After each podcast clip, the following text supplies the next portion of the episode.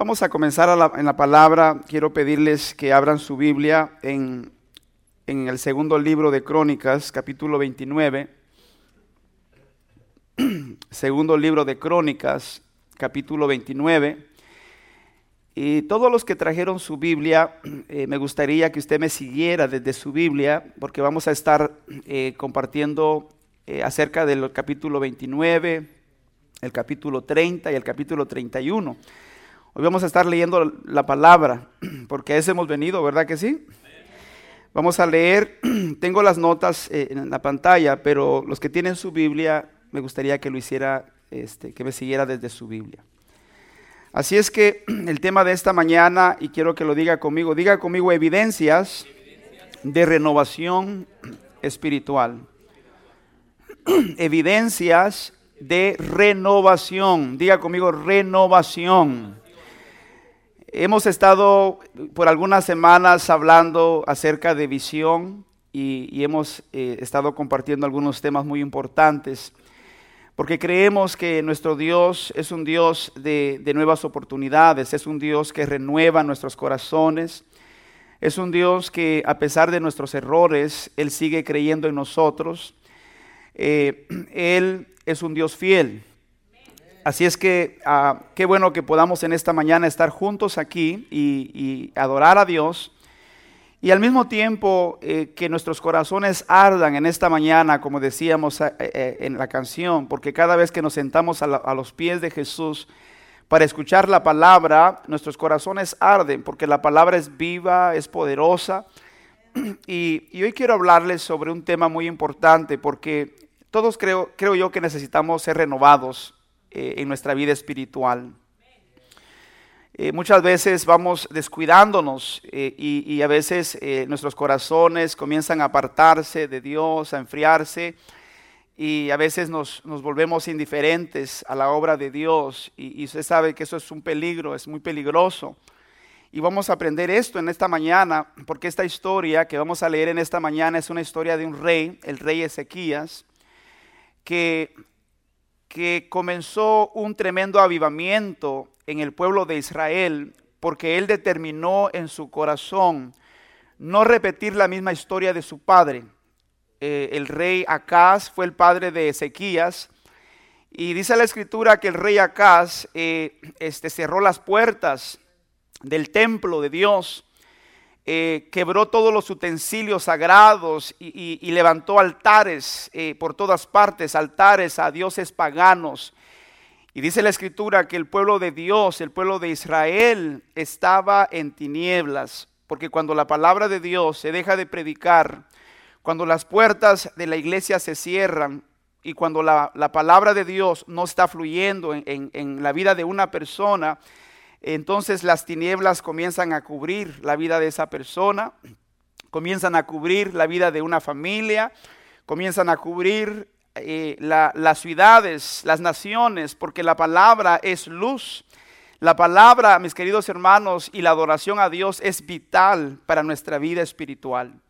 Así es que cuando la Biblia habla de Ezequías, pero mire, vamos a comenzar por el final, en, en segundo de Crónicas capítulo 31, eh, vamos a leer los versículos 20 y 21, dice, de esta manera hizo Ezequías en todo Judá y ejecutó lo bueno, diga conmigo, ejecutó lo bueno, recto y verdadero delante de Jehová su Dios.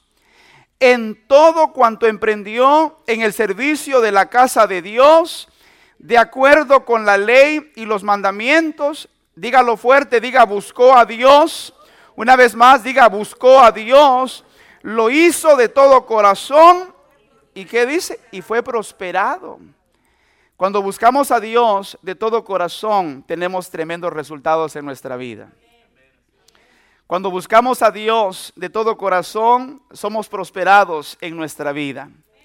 Así es que cuando, cuando miramos esta historia, eh, la situación en Israel no era fácil. El reino de Judá había perdido el favor de Dios. Y como decía hace unos segundos, Acaz era el padre de Ezequías y él había cometido errores graves. Él había cerrado las puertas del templo. Él había cancelado la adoración a Dios. Él había levantado altares a los dioses paganos y el pueblo de Israel y de Judá estaban en un caos porque se habían apartado de Dios. Así es que Dios levanta a un hombre llamado Ezequías y Ezequías comenzó su reinado con una determinación impresionante. Él decidió hacer un pacto con Dios y oiga esto, y destruyó toda la idolatría y volvió a abrir las puertas del templo para restaurar la adoración a Dios. Amén. Así es que eh, lo, lo, más importante, porque cuando vemos, vemos esta historia y miramos el trasfondo de Ezequías y miramos la vida de su padre Acaz, escuche, eh, e, esta historia nos enseña que nosotros no necesitamos repetir la misma historia que muchos de nuestros padres repitieron. Amén. Dios puede comenzar a levantarte para traer un tremendo avivamiento a tu familia. Dios puede levantarnos para traer un tremendo avivamiento a estas ciudades. Dios puede levantarnos para traer un tremendo avivamiento a esta nación, porque ese es el plan de Dios. Dios quiere traer un avivamiento a las ciudades que nos rodean. ¿Alguien puede decir amén a eso? Y Dios quiere usar tu vida, Dios quiere usar mi vida para que Dios pueda producir un poderoso avivamiento en la vida de la gente. Así es que en esta mañana quiero hablarles de tres evidencias de renovación espiritual. La primera evidencia, y quiero que lo diga conmigo, diga regresar de todo corazón a Dios. Necesitamos regresar de todo corazón a Dios. Regresar requiere saber que nos hemos alejado de Dios. Quiero que lea conmigo ahí en, en, Segundo de Crónicas capítulo 29. Dice la palabra, vamos a leer desde aquí, desde la Biblia, porque no todo lo tengo en el PowerPoint. Dice, versículo 1, dice, comenzó a reinar Ezequías siendo de 25 años y reinó 29 años en Jerusalén. El nombre de su madre fue Abías, hija de Zacarías, e hizo, dígalo conmigo, diga, e hizo lo recto ante los ojos de Jehová, conforme a todas las cosas que había hecho David su padre. Y acuérdese, cuando la Biblia habla de David su padre, no está diciendo que David era su padre biológico, sino era descendiente del rey David. Y David fue un hombre que, dice la palabra de Dios, que, tenía el corazón, un hombre conforme al corazón de Dios, un hombre que amaba a Dios, un hombre que ejecutaba con, con, rectitud, con exactitud la palabra de Dios, un hombre que estableció la adoración a Dios en el templo, levantó levitas, levantó sacerdotes, porque para David lo más importante era agradar a Dios. Y cuando la Biblia habla de, este rey Ezequías, dice que hizo lo recto ante los ojos de Dios. Porque mire, a veces podemos hacer cosas que parecen rectas, pero a veces la motivación no es para agradar a Dios, sino para agradar, al hombre.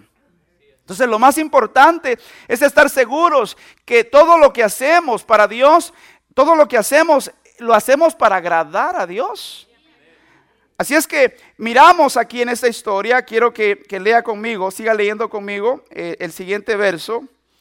Dice, en el primer año de su reinado, en el mes primero, abrió las puertas de la casa de Jehová. Diga conmigo, abrió las puertas de la casa de Jehová y las reparó. La, casa de Jehová estaba en ruinas. Estaba en ruinas, había inmundicia dentro de la casa de Dios. Y este hombre, escuche, desde, desde, el comienzo de su reinado, porque ¿cuántos creen que cuando comenzamos algo hay que comenzar bien desde el principio? Este año estamos comenzando bien porque estamos poniendo nuestra vida, estamos buscando la bendición de Dios para nuestra vida. ¿Me están escuchando? Y dice la palabra, e hizo venir a los sacerdotes y levitas y los reunió en la plaza oriental y les dijo, oídme levitas, santificaos ahora y santificad la casa de Jehová, el Dios de vuestros padres, y sacad del santuario la inmundicia. Mire lo que hizo este hombre. Dice que llamó a los, a los escogidos por el Señor, los levitas, los que ministraban en el templo, los sacerdotes. Y lo primero que les pidió fue que se santificaran, que se consagraran a Dios. Porque antes de que pueda suceder algo grande ah, fuera de nosotros, primero tiene que comenzar dentro de nosotros. Y ahora ya no tenemos levitas, ¿verdad? Como en aquel, en aquel tiempo. pero nosotros somos sacerdotes del Dios Altísimo. Somos sacerdotes que ministran delante de la presencia de Dios y, la palabra nos, nos pide que nos consagremos a Dios. Porque nada sucederá en estas ciudades, nada sucederá en nuestras familias, nada sucederá en esta congregación si no nos santificamos, si no nos consagramos a Dios. Así es que el versículo 6 dice, porque nuestros padres se han revelado y han hecho lo malo ante los ojos de Jehová nuestro Dios, porque le dejaron, diga conmigo, le dejaron y, apartaron sus rostros del tabernáculo de Jehová y le volvieron las espaldas. A ver, ¿alguna vez alguien le dio la espalda mientras usted hablaba? ¿Verdad que se siente horrible, hermanos, que alguien, mientras tú estás hablando, se dé la vuelta y, y te dé la espalda? Esto es lo que estamos mirando en la palabra de Dios. Estamos mirando que el pueblo de Dios le dio la espalda a Dios.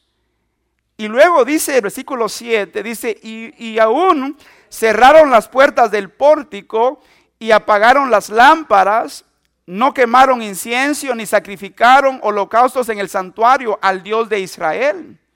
Y mire cuáles son las consecuencias de darle la espalda a Dios. Dice, por, lo, por tanto, la ira de Jehová ha venido sobre Judá y Jerusalén y los ha entregado a turbación. Diga turbación. Esa palabra, ¿sabe lo que significa? Problemas psicológicos. Yo estaba meditando en esta palabra y, me doy cuenta que en esta generación hay tantos problemas psicológicos en, los jóvenes. ¿Ha mirado? Pero ¿sabe lo que Dios nos está enseñando? Que cuando, cuando la, gente le da la espalda a Dios, cuando los padres, en vez de crear una atmósfera de, adoración en sus casas, crear una atmósfera donde la palabra de Dios se predica, escuche, no hay palabra en los hogares. Lo que hay es entretenimiento, lo que hay son juegos, juegos en, los, usted sabe, en los, ah, en los celulares, en los iPads, en las computadoras. No hay tiempo para la palabra de Dios. Escuche, la gente está viviendo en tinieblas y por eso es que hay problemas psicológicos en la vida de la gente. Escuche, el pueblo de Israel estaba enfrentando con problemas psicológicos. Y dice la palabra aquí, dice el versículo 8, por tanto la ira de Jehová ha venido sobre Judá y Jerusalén y los ha entregado a turbación y a execración, eh, eh, burla significa eso, y a escarnio, como veis vosotros con vuestros ojos. Y he aquí nuestros padres han caído a espada y nuestros hijos, nuestras hijas y nuestras mujeres fueron llevados cautivos por esto. Ahora pues, léalo fuerte conmigo, diga, yo he determinado hacer pacto con Jehová, el Dios de Israel, para que aparte de nosotros el ardor de su ira. Aquí vemos que los israelitas se habían apartado de Dios y miramos que el pueblo, la nación está experimentando grandes consecuencias eh, por, haber, por haber hecho eso. Ellos habían abandonado la palabra de Dios, habían abandonado la adoración al Dios verdadero de Israel. ¿Y cuántas veces hoy día miramos que la, vida de muchas personas se está destruyendo. Miramos a nuestro alrededor cómo el pecado, hermanos, está destruyendo a matrimonios, está destruyendo la vida de personas, la vida de los jóvenes, porque muchos le han dado la espalda a Dios. Dice la palabra del Dios que, que apagaron las lámparas y escuche, las lámparas representan la palabra de Dios, representa la presencia del Espíritu en nuestras vidas. ¿Cuántas personas, cuántos eh, eh, hijos de Dios que eh, también en algún momento de problemas, en, algún momento de angustia, de necesidad, en vez de correr hacia Dios, escuche, se apartan de los caminos de Dios? Y dice la palabra que, escuche, cuando nos apartamos de Dios, no nos va bien, hermanos. No nos va bien. todo el capítulo 29, si usted lo lee en su casa, se trata de reconocer su ubicación. El pueblo comenzó a conocer dónde estaban en su relación con Dios. Ellos miraron hacia arriba y reconocieron que estaban perdidos y distantes de Dios.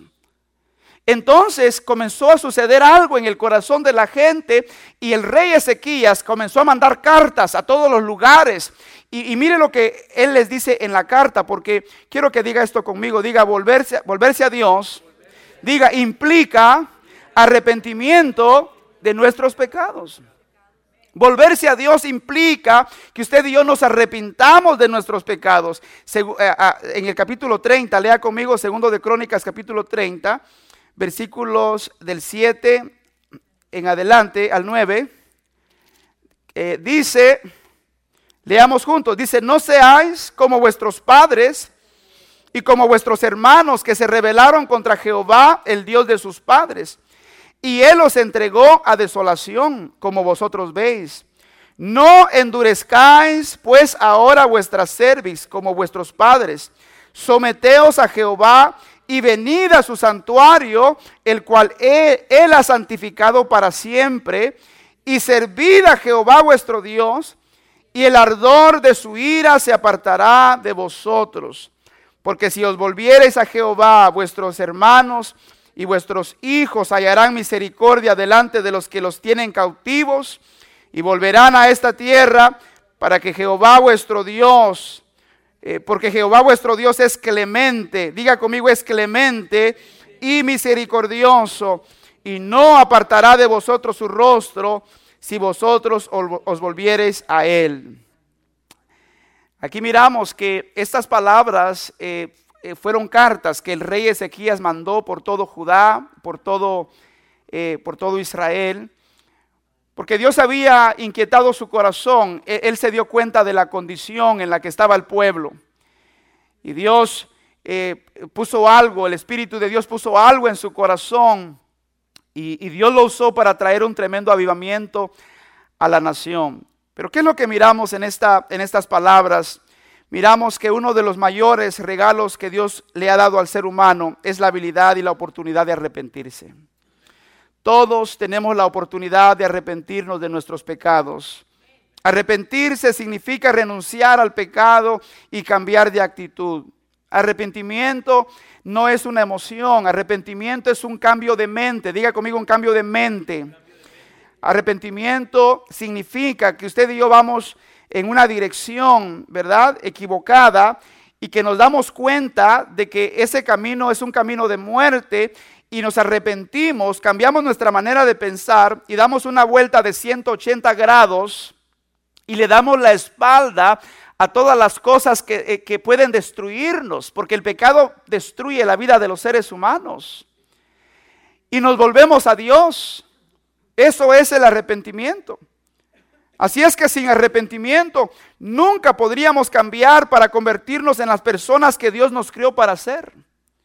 Sin arrepentimiento nunca seríamos habilitados para relacionarnos con Dios, porque somos seres humanos caídos que están en constante necesidad de perdón y cambio de vida. El arrepentimiento siempre conduce a un estado mejor y siempre, oiga esto, y siempre precede a una mayor medida de la presencia de Dios. Dios puede restaurar la vida y el corazón de cualquier persona. No importa cuál sea la condición de esa persona. Escuche, el arrepentimiento prepara el camino para que Dios pueda hacer milagros en nuestra vida. Dios puede restaurar nuestras vidas. Dios puede restaurar nuestros matrimonios. Por eso la palabra del Señor, cuando habla, y lo estuve enseñando a los que están tomando la clase, ¿cuántos están tomando la clase, el curso? Amén, estamos teniendo un tremendo tiempo, ¿verdad que sí? Y Dios está despertando el hambre por conocer más a Dios. Y yo les decía a los hermanos que Juan el Bautista es, un tipo del arrepentimiento. Él vino predicando el mensaje del arrepentimiento. Y la Biblia habla de Juan el Bautista como aquel que vino a preparar el camino del Señor. Eso es lo que hace el arrepentimiento. El arrepentimiento nos prepara para que Dios pueda restaurar nuestras vidas. El arrepentimiento nos, nos prepara para que Dios pueda levantarnos, para que Dios pueda llevarnos a otro nivel de vida. Diga conmigo esto, diga arrepentimiento, diga prepara el camino para la sanidad y la restauración. Amén. La palabra de Dios dice que sin arrepentimiento no hay perdón de pecados, necesitamos arrepentirnos, necesitamos hacer cambios. Amén. El arrepentimiento prepara el camino para que Dios pueda traer sanidad y traiga restauración. Eso lo vemos ahí en el verso 20. Segundo de Crónicas ah, capítulo 30, versículo 20. Mire lo que dice. Y oyó Jehová a Ezequías. ¿Y qué dice? A ver, grítelo por favor. Diga, y oyó Jehová a Ezequías y sanó al pueblo. El pueblo estaba en problemas. Habían guerras. Escuche, muchos habían sido llevados cautivos a causa del pecado. Los matrimonios estaban destruidos, los hijos estaban en cautiverio. Habían tinieblas en toda la nación. Pero escuche, Dios levantó un hombre para traer un avivamiento al corazón de la gente. Él restableció la adoración a Dios. Él restableció la palabra de Dios. Y dice la palabra que Dios escuchó la oración porque Dios siempre escucha el corazón arrepentido. Cuando nos arrepentimos de corazón, Dios escucha nuestras oraciones y Dios sana nuestras vidas. Dios restaura nuestras vidas. El arrepentimiento genuino hace que Dios quite todas esas cargas espirituales y emocionales que no nos permiten respirar con libertad y disfrutar las bendiciones de Dios. Mire lo que dice Hechos 3:19. Leamos juntos, por favor. Dice aquí desde la pantalla, lea conmigo, diga, así que arrepentíos y convertíos para que sean borrados vuestros pecados para que vengan, dígalo fuerte, para que vengan, una vez más, para que vengan de la presencia del Señor tiempos de refrigerio. ¿Cuántos quieren tiempos de refrigerio? ¿Verdad, hermanos, que necesitamos los tiempos de refrigerio de parte del Señor? Pero mire lo que dice, cuáles son las condiciones según el apóstol Pedro. Dice que debemos arrepentirnos. Necesitamos cambiar nuestra manera de pensar. Si usted quiere ver algo diferente en su vida, esta es una buena mañana para analizar, para evaluar nuestro corazón, para ver dónde estamos en nuestro caminar con el Señor. Y necesitamos arrepentirnos. Y necesitamos convertirnos a Dios, necesitamos apasionarnos más por Dios, por la obra de Dios. Y dice la palabra que vendrán tiempos, de la presencia de Dios vendrán tiempos de refrigerio, tiempos de bendición, tiempos de paz, tiempos de prosperidad para nuestras vidas. Amén. Todo el capítulo 30 aquí, si usted lo lee, trata sobre este regreso del, pueblo de, de Dios, el pueblo de Israel. Ellos volvieron a celebrar la Pascua nuevamente. Ellos reinstituyeron la adoración a Dios y consagraron a los sacerdotes y se consagraron a ellos mismos. E, esta etapa del pueblo de Israel fue una etapa tan maravillosa porque fue un momento grandioso y alegre, ya que se estaba llevando a cabo una gran reforma en el pueblo de Israel. Dios estaba usando al rey Ezequías para hacer las cosas bien. Y mire lo que sucedió. El corazón eh, de la gente, la gente volvió sus corazones a Dios y vino el gozo y la celebración al pueblo. Porque eso es lo que sucede, ¿verdad, hermanos? Cuando, cuando una persona se arrepiente de sus pecados, experimentar el perdón de Dios, el experimentar esa paz con Dios, ¿verdad? El poder de irte a tu cama y, tener tu conciencia limpia. Hermanos, no hay nada más valioso, más precioso que tener paz interior. Amén. ¿Verdad? Pero dice, dice la palabra en algún lugar de proverbio, dice que el, el, el impío huyan, que nadie lo persiga. ¿Verdad que sí? El que anda en malos pasos, escuche, nadie lo anda persiguiendo, pero se anda escondiendo de todo el mundo. Pero cuando la palabra de Dios se restaura, cuando la adoración se restaura, cuando somos libres, Dios produce gozo en nuestros corazones. Podemos levantar nuestras manos con alegría, con regocijo, podemos ensanchar nuestros pulmones y cantarle alabanzas al Señor sin que nos importe lo que los demás digan de nosotros, porque nuestros corazones están agradecidos con Dios, porque Él ha restaurado nuestro corazón, nuestra vida. Y escuche, ese es el plan de Dios para esta iglesia. Dios quiere traer un avivamiento en nuestras vidas, pero Dios quiere traer un avivamiento a través de nuestra vida también. Por eso lea conmigo lo que dice ahí el versículo 21, después de lo que leímos. Dice la palabra, el versículo 20, y oyó Jehová a Ezequías y sanó al pueblo. Y cuando el corazón de la gente está sano, el versículo 21 dice, así los hijos de Israel que estaban en Jerusalén, que dice, celebraron la fiesta solemne de los panes sin levadura por siete días con grande gozo. Dígalo conmigo, diga grande gozo. Y glorificaban a Jehová todos los días, los levitas y los sacerdotes cantando con instrumentos resonantes a Jehová. Mire qué maravilloso, hermanos. el pueblo estaba en caos, en tinieblas, y el rey Ezequías abrió las puertas de la iglesia, sacó todo lo inmundo de la iglesia y comenzó a levantar adoración a Dios, se comenzó a predicar la palabra. La gente se arrepintió de sus pecados, Dios trajo sanidad al corazón y había alegría en, el pueblo de Dios había alegría, había gozo. Porque, ¿verdad, hermanos, que cuando uno está esclavizado al pecado, ¿verdad que uno no tiene gozo, no tiene paz? ¿Verdad que uno es más, no, no, no pierde interés por las cosas de Dios? Porque estamos esclavizados con el pecado. La gente no disfruta a veces ni escuchar la palabra porque, escuche, el, enemigo los tiene esclavizados, los tiene, les está cegando, les está bloqueando para que no reciban la bendición de Dios. ¿Se recuerda usted que Felipe llegó un día a Samaria después de la persecución que vino por, a causa del apóstol ah, Pablo? Que no era apóstol, ah, eh, en ese tiempo era Saulo de Tarso. Y todos salieron huyendo, dice la palabra. Y Felipe llegó a Samaria y ese pueblo de Samaria estaba, estaba esclavizado por la brujería. La gente, eh, escuche, eh, eh, había brujería, había toda clase de maldad ahí en ese lugar. Pero dice la palabra en el capítulo 8 de, del libro de los Hechos. Dice la palabra que cuando Felipe comenzó a, predicar a Cristo, comenzó a predicar el Evangelio de Cristo y la gente comenzó a escuchar la palabra de Dios. Dios trajo un despertar espiritual, trajo un avivamiento al corazón de la gente y dice la palabra que había gran gozo en la ciudad. La gente, escuche, quemaba los libros de brujería que tenían, toda la idolatría, la quemaron porque conocieron al verdadero Dios, conocieron a Cristo. Y dice que había gozo en la ciudad. ¿No, les parece a ustedes que estas ciudades necesitan el gozo de Dios? ¿No les gustaría a ustedes que así como a Felipe, eh, este Dios pudiera usar nuestras vidas para que en nuestras casas, en nuestros vecindarios, en nuestros trabajos, Dios trajera, trajera gozo a la vida de la gente? ¿No le gustaría ver a ese hombre que siempre mira llegar al trabajo todo triste, todo crudo, después de una parranda de, fin de semana, sin dinero y emproblemado con su esposa.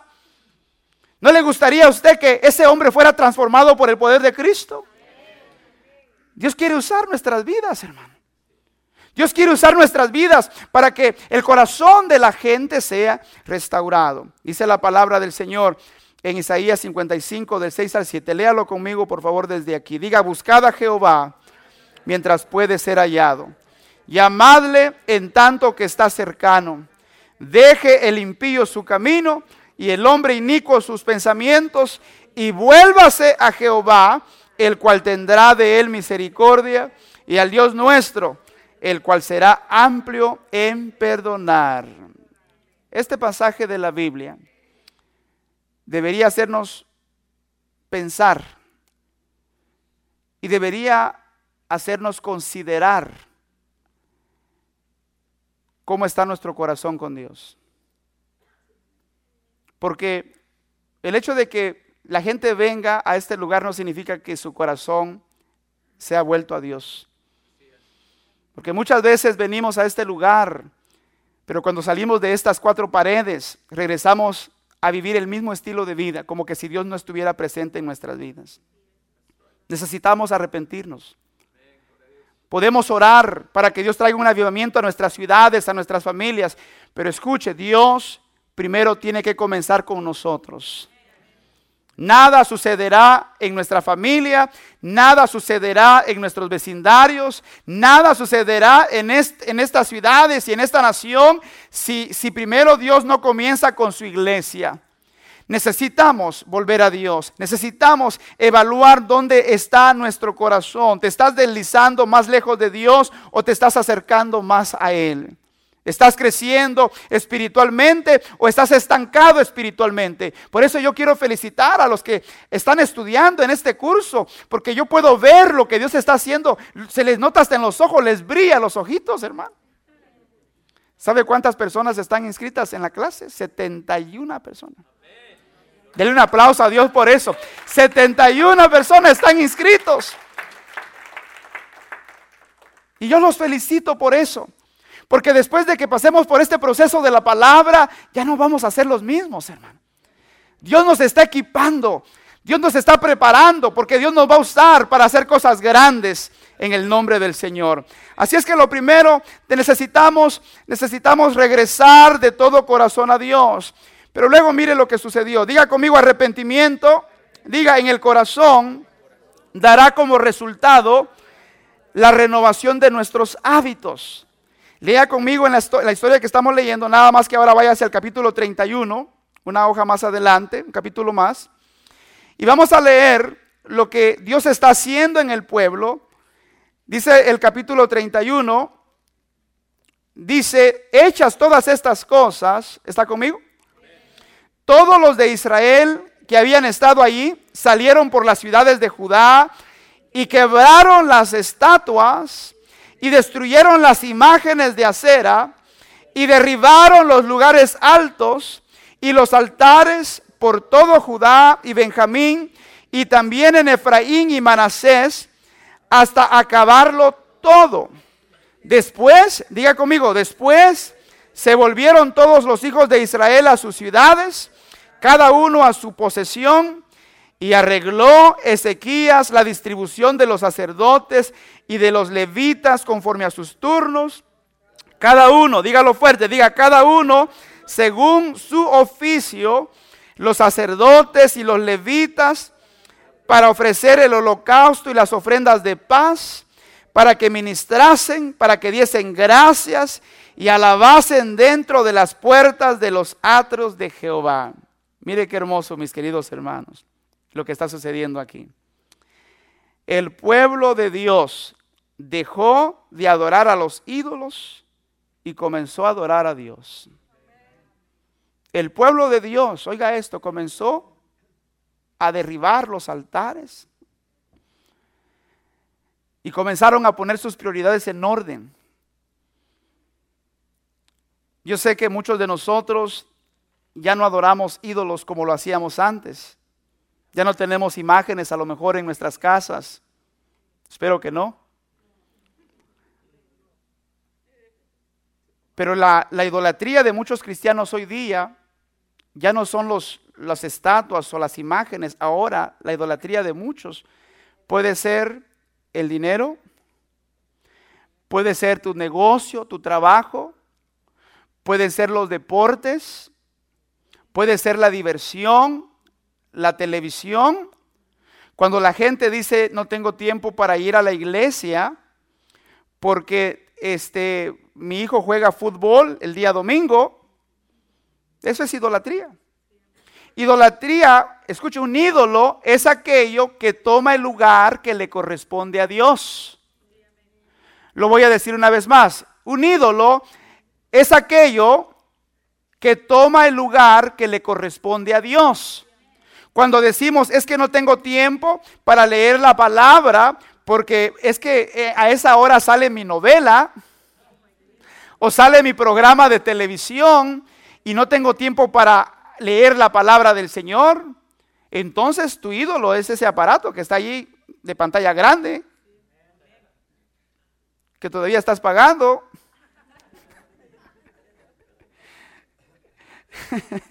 Santo Dios. Pero quiero que pensemos, porque a veces no pensamos que, tenemos ídolos. Y escuche, hay cosas en la vida de los hijos de Dios que le están robando la bendición. ¿Cuántas personas, sabiendo que hay un servicio los días domingo a las 8 de la mañana o a las 10 de la mañana, optan por irse a otras partes? Optan por arreglar su carro en vez de venir a buscar a Dios. Ahora nos damos cuenta, hermanos, ¿Por qué la vida de muchas personas no, no prospera? ¿Por qué la vida de muchas personas está siempre en un caos? Siempre están en problemas porque no han puesto sus prioridades en orden. Estas personas, escuche, cuando la palabra se les predicó, cuando se les presentó la oportunidad de hacer cambios, ellos lo aprovecharon al máximo. Se les dio la oportunidad de abrir las puertas del templo, se, les dio la oportunidad de adorar a Dios, de servir a Dios. Y escuche, dice la palabra que salieron y comenzaron a quebrar todos los ídolos, todos los altares que se habían levantado. Pero luego dice algo más, y lo acabamos de leer, que todos regresaron a sus oficios. Los sacerdotes fueron restablecidos para servir a Dios, los levitas, y cada persona estaba en su lugar sirviendo a Dios. ¿Sabe lo que produce el arrepentimiento genuino? El arrepentimiento en el corazón siempre, escuche, dará como resultado la renovación de nuestros hábitos. ¿Sí o no?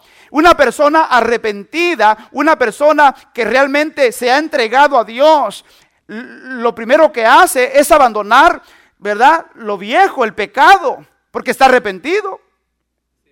Amén. Rompe con los altares y los ídolos que estaban atrapando su vida, que lo tenían esclavizado. Y ahora el deseo en su corazón es, yo quiero escuchar la palabra de Dios. Yo quiero ir a adorar a Dios. Yo quiero servir a Dios en algún lugar. Eso es lo que Dios quiere hacer en nuestras vidas. Cuando una persona no tiene el deseo de venir a la iglesia, no tiene el deseo de leer la palabra, no tiene el deseo de orar, es porque algo, algo ha atrapado su corazón y Dios quiere liberarlo. Necesitamos hacer cambios.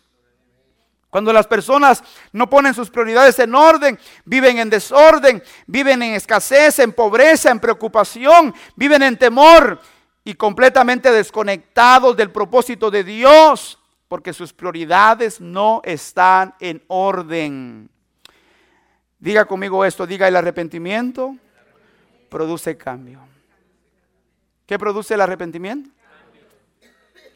Si la persona te dice, no, estoy arrepentido, pero no cambia, no está arrepentida. Dile a la persona que está a tu lado, dile, a mí se me hace que me están hablando. ¿Qué pensabas que le iba a decir? ¿Te están hablando? No, diga, se me hace que me están hablando. Sí, porque estábamos listos para decirle, mira, te están hablando. ¿Oíste? ¿Oíste lo que dijo el pastor? Tenés que cambiar. Diga conmigo esto, diga el arrepentimiento, restaura nuestra relación con Dios y restaura nuestra visión acerca de Dios y nuestro propósito. El arrepentimiento, hermanos, prepara el camino para cosas mejores. Arrepentimiento, y mire cómo rápido se me fue el tiempo a mí aquí, a ustedes yo sé, no sé cómo les va, pero a mí se me va bien rápido. El arrepentimiento no es, y yo lo explicaba esto, no es venir a, llorar al altar. No, no, no me malinterprete, podemos venir al altar y llorar. Pero lo más importante no es que lloremos aquí en el altar. Lo más importante que es lo que hacemos después de que lloramos y salimos de este lugar.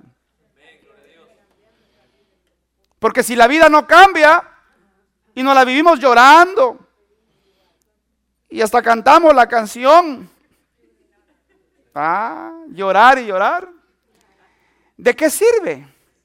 Tu vida no va a cambiar, hermano.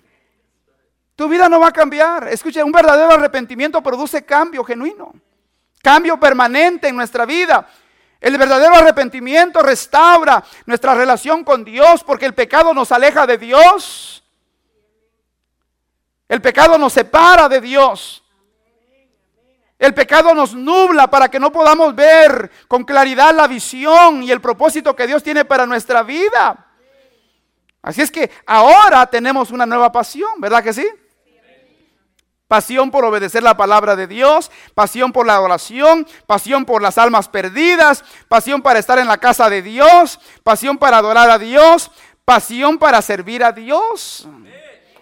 Una persona arrepentida muestra estas evidencias. Estamos hablando de evidencias de la renovación espiritual. Necesitamos que Dios renueve nuestro, nuestro espíritu, hermano querido. Necesitamos que Dios encienda nuestros corazones para que esta iglesia, hermanos, pues, este, cuando vengamos a este lugar, haya una presencia poderosa de, su espíritu fluyendo en nuestras vidas. Necesitamos que nuestros corazones ardan. Escuchen, no, no solamente que cantemos la canción, sino que, que, esto sea una realidad en nuestra vida, que, que nuestros corazones literalmente ardan por Dios, que ardan por su palabra, que ardan por predicar a Cristo, que nos duela el pecado y cómo la vida de la gente se está destruyendo. Cuando el corazón está ardiendo por Dios y por la obra de Dios, todas estas cosas van a comenzar a suceder. Nuestros hábitos van a cambiar. Amén. Vamos a ser fieles a Dios. Vamos a traer nuestros diezmos y nuestras ofrendas. Porque, y vamos a hablar de eso un poquito, porque un corazón agradecido es generoso. Miren lo que dice Deuteronomio 13:4. Dice, y ese es un mandamiento de la palabra, Deuteronomio 13:4. Dice, en pos de Jehová vuestro Dios andaréis, a él temeréis, guardaréis sus mandamientos y escucharéis su voz. Léalo conmigo, diga, a él serviréis y a él seguiréis. Ese es el mandamiento. Ese es el mandamiento más grande. No hay privilegio más poderoso, más grande para una persona que adorar a Dios, que servir a Dios. Amén. Oh, usted no se, no se imagina. Mire, hermano, para mí lo que significa estar aquí delante de ustedes y delante de la presencia de Dios. Pero mi oración a Dios es que, que Dios saque la inmundicia del templo. Que se caigan los altares, que se quiebren la idolatría, para que nuestros corazones puedan respirar con libertad, que podamos amar a Dios como Él se lo merece y que podamos vivir para servir a Dios. Que en esta iglesia no se le ande empujando a nadie para hacer las cosas. Que todos los domingos por las mañanas, nos levantamos muy temprano para llegar aquí a este lugar temprano. ¿Por qué? Porque esto es importante para nosotros. ¿Verdad que todo lo que es importante para nosotros, verdad, que cuando algo es importante le damos prioridad a eso? ¿Verdad que no lo dejamos de último, sino le damos prioridad a eso? Queremos estar ahí presentes, ¿verdad? ¿Por qué? Porque para nosotros eso es importante. Eso es lo que Dios está buscando de su iglesia. Dios no quiere que le demos migajas. Dios no quiere que le demos lo que nos sobra de su tiempo. Dios no quiere que le demos lo que sobra de nuestros talentos, de nuestro servicio. Dios quiere que lo amemos. Amarlo significa que se lo mostramos con nuestra vida a través de nuestro servicio. Que lo buscamos a Él todos los días, no solamente para pedirle, sino para adorarle, para expresar nuestra gratitud a Él.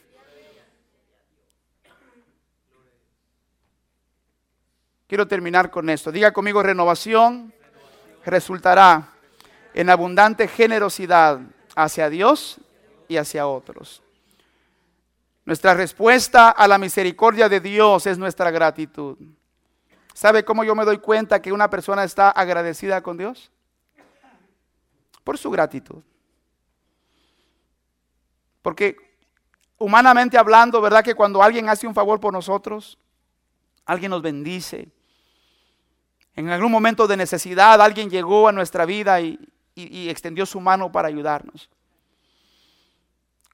¿Cómo nos sentimos con esas personas? Nos sentimos muy agradecidos, ¿verdad que sí? Gracias, gracias, gracias porque en ese momento difícil tú me extendiste tu mano y tú me ayudaste. Quiero que sepas que estoy para servirte. Entonces cuando uno eh, sabe que esa persona está en alguna necesidad o necesita algo, uno está dispuesto, eh, no, yo voy. ¿Sabes por qué? Porque yo me recuerdo que Él en un momento de necesidad me ayudó. Yo sé que hay muchas personas ingratas. Yo sé que hay personas que, que se olvidan, ¿verdad? Pero hermanos, ¿cuántos creen que Dios vino a nuestras vidas en un momento de necesidad? ¿Cuántos, ¿Cuántos se recuerdan que cuando Cristo vino a nuestra vida estábamos muy necesitados y, estábamos con un corazón destruido y muchos andábamos muy mal, andábamos perdidos? Y Cristo vino y metió sus manos en el lodo del pecado donde estábamos para, para restaurar nuestras vidas. Lo, lo, menos que podemos hacer, porque no le podemos pagar a Dios, es mostrar una actitud de gratitud a Dios. Seamos generosos con, todo lo que hacemos para Dios. Que este año sea un año, escuche, donde le decimos al Señor, no con nuestras palabras solamente, sino con nuestras actitudes, con nuestras acciones. Le decimos, Señor, cuenta conmigo. Cuenta conmigo, Padre, estoy agradecido. No se me olvida lo que hiciste por mí. No se me olvida el sacrificio que tú tuviste que llevar por mis pecados. No se me olvida que en el momento cuando yo no merecía nada, tú me diste tu gracia y tu misericordia. Tú me restauraste. Mire lo que dice allí, lea desde su Biblia, segundo de Crónicas 31. Vamos a leer para ir finalizando. Y versículo 5 dice, y cuando este edicto fue divulgado, los hijos de Israel dieron muchas primicias, diga conmigo, dieron muchas primicias de grano, vino, aceite, miel, y de todos los frutos de la tierra trajeron asimismo en abundancia los diezmos de todas las cosas. También los hijos de Israel y de Judá que habitaban en las ciudades de Judá dieron del mismo modo los diezmos de las vacas y de las ovejas y trajeron los diezmos de lo santificado de las cosas que habían prometido a Jehová su Dios y lo depositaron en montones. Mire qué tremendo, hermanos. Mire lo que produce un avivamiento en la vida de la gente. Cuando el corazón se vuelve a Dios, cuando hay un arrepentimiento genuino por los pecados, Dios trae sanidad al corazón y Dios comienza a producir alegría y gozo en nuestras vidas. Y esto se manifiesta a través de nuestra obediencia y de nuestra generosidad. A veces le hacemos promesas a Dios y le decimos al Señor, Señor, yo voy a dar esto, yo voy a dar aquello, yo te voy a hacer esto. Y en el camino se nos va olvidando lo que le prometimos al Señor.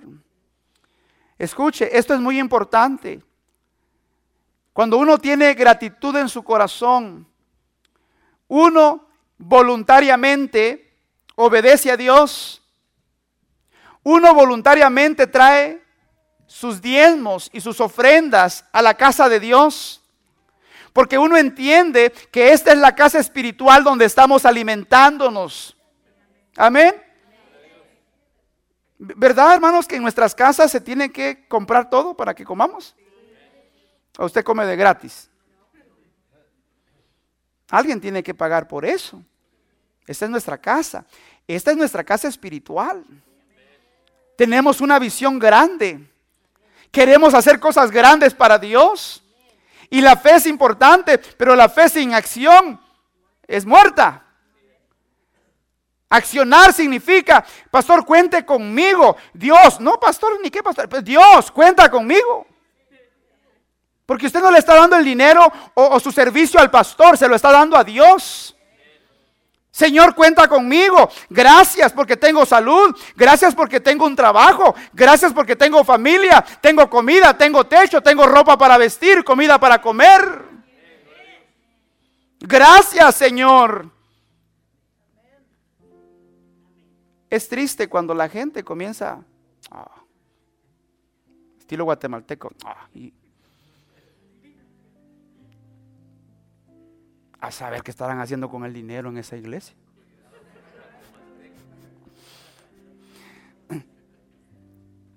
Y mucha gente está contaminada. ¿Sabe por qué? Porque se mete a lugares en las redes sociales a escuchar personas que no deben estar escuchando. Gente mediocre que no entiende lo que es pastorear una iglesia. Y por eso este, la gente está contaminada. En esta iglesia hay transparencia, hermanos. Hay transparencia. O sea, ahí están los libros, ahí está todo. Están los reportes de cómo usamos el dinero. Mi esposa y yo seguimos invirtiendo. Este año ya tenemos el reporte de lo que invertimos este año. Y nos sentimos contentos por lo que invertimos, la siembra que hicimos en el reino de Dios. Porque a Dios no le podemos pagar lo único que debiéramos hacer es obedecerle y decirle, Señor, Señor, aquí están mis diezmos, aquí están mis ofrendas. Mire, la próxima semana para que usted vaya preparando su corazón. Y escuche, yo espero que usted tenga entendimiento a esto. Vamos a celebrar nuestras primicias. Y esta semana vamos a orar todos. Y vamos a orar con nuestras familias, con nuestros matrimonios. Y vamos a preguntarle al Señor, Señor, ¿cuánto quieres que dé? Y vamos a pedirle al Señor cuánto vamos a traerle la próxima semana, porque vamos a hacer una celebración. Vamos a venir como matrimonio, los que estamos casados, vamos a venir como familias y vamos a estar en el altar dándole gracias a Dios, enseñándole a nuestros hijos que Dios es nuestra fuente de provisión que nuestra confianza no está en el dinero, no está en el trabajo, escuche, no está en las cosas materiales, sino en el Dios que nos da las cosas. Y vamos a bendecir a las familias y vamos a declarar que este año será un año de, multiplicación. ¿Por qué? Porque lo hacemos con fe. Ah, qué bueno que lo está anunciando, pastor, para no venir, dicen algunos. no yo sé que ustedes no son así. Pero escuche, le, digo esto porque hay gente que piensa así. No hay nada que uno pueda hacer por esas personas. Dios no hará milagros en gente con pensamiento y con un corazón así. Pero vamos a celebrar, diga, vamos a celebrar. Así como este pueblo que estaba agradecido. Hermanos, la palabra primicia significa que dieron lo mejor de lo primero. Amén. Cuando Dios tiene nuestros corazones, somos libres para dar alegremente. Lea conmigo los versículos del 7 al 11. Mire lo que dice ahí, eh, capítulo 31. ¿Están todos en su Biblia? Dice, en el mes tercero comenzaron a formar aquellos montones y terminaron en el mes séptimo. Cuando Ezequías y los príncipes vinieron y vieron los montones, bendijeron a Jehová y a su pueblo Israel. Y preguntó Ezequías a los sacerdotes y a los levitas acerca de esos montones. Y el sumo sacerdote Azarías de la casa de Sadoc le contestó, desde que comenzaron a traer las ofrendas a la casa de Jehová, hemos comido y nos hemos saciado y nos ha sobrado mucho. Lea conmigo fuerte, subráyelo en su Biblia, diga, porque Jehová ha bendecido a su pueblo. Una vez más, diga, porque Jehová ha bendecido a su pueblo y ha quedado esta abundancia de provisiones.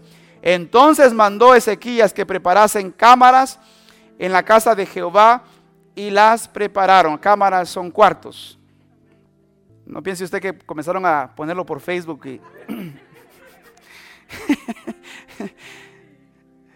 Entonces prepararon lugar para que todas las ofrendas y las primicias y todo lo que el pueblo traía lo pudieran almacenar este, eh, eh, íntegramente, sabiamente. Qué maravilloso, ¿verdad, hermanos? ¿Cuántos quieren ver este un avivamiento así en nuestros tiempos? Oh, qué maravilloso. Esta es una evidencia clara de un corazón renovado por Dios, la generosidad, una persona restaurada por Dios es una persona agradecida. Personas agradecidas celebran la presencia de Dios con alegría, sirven a Dios con pasión y fidelidad, traen a Dios sus diezmos y sus ofrendas con gratitud en su corazón. Quiero que terminemos con el verso que comenzamos. Mire lo que Dios hizo ahí en el capítulo 31 de Segundo de Crónicas, los versículos 20 y 21. Eh, dice, de esta manera hizo Ezequías en todo Judá y ejecutó lo bueno recto y verdadero delante de Jehová su Dios en todo cuanto emprendió en el servicio de la casa de Dios, de acuerdo con la ley y los mandamientos. Buscó a su Dios, lo hizo de todo corazón y fue prosperado. ¿Alguien le puede aplaudir al Señor en esta mañana? Póngase de pie, póngase de pie en esta mañana. ¿Qué le parece si por unos minutos adoramos a Dios? Yo sé que se ha ido el tiempo. Y ya cuando mi esposa me comienza a echar ojitos, como que ya es hora de cortarle, pero bueno. Vamos a orar. Padre, te damos gracias en esta preciosa mañana por tu buena palabra. Gracias Señor por revelarnos, por iluminar nuestros ojos a través de tu palabra. Hoy hemos leído, Padre, estos capítulos o parte de estos capítulos de segundo libro de Crónicas, una historia impresionante que nos enseña, Padre mío, que cuando una persona se dispone o dispone su corazón para darle la espalda al pecado, a la idolatría, y se arrepiente de todo corazón, hoy hemos aprendido, Padre, que tú restauras, tú traes sanidad a nuestros cuerpos, tú traes sanidad a nuestras familias, tú traes sanidad a nuestras finanzas, tú traes sanidad, Padre, en cada área de nuestra vida, porque tú eres un Dios que prospera a tus hijos de una manera integral. En esta mañana, Señor, te queremos agradecer. Te damos gracias, Señor, porque ha sido tu misericordia, ha sido tu gracia, la que ha restaurado nuestros corazones y, porque nuestros corazones están agradecidos, Señor, hoy queremos darte lo mejor, darte lo mejor de nuestra adoración, de nuestro servicio darte lo mejor de nuestro tiempo, Señor, de nuestros dones y darte lo mejor de nuestras finanzas. Creemos, Señor, como dice la palabra, que así como Ezequías que, que vino a ti, Señor, y, y obedeció tus mandamientos y te buscó y lo hizo de todo corazón, creemos que el mismo Dios que prosperó a Ezequías, el mismo Dios que le dio la oportunidad de seguir viviendo, es el mismo Dios que hoy estamos adorando en este lugar. Padre, te adoramos con todo el corazón. Vamos, le cantamos al Señor, hermanos. ¿Por qué no hacemos una evaluación de nuestro corazón? ¿Es Dios el primer lugar de tu vida? ¿O será que hay algún ídolo en tu corazón que necesitas derribar? ¿Habrá algún altar en tu vida que hoy necesita ser derribado para que tu corazón esté lleno de paz? De alegría, de gratitud. Esta mañana, si usted necesita reconciliarse con Dios, venga con confianza. Si usted necesita entregarle su vida a Cristo, el altar está abierto. Si hay alguien en este lugar que nunca le ha entregado su corazón a Jesús, entrégaselo hoy. Entrégale tu vida al Señor para que Él pueda traer un avivamiento, para que Él renueve tu corazón y te dé una nueva vida.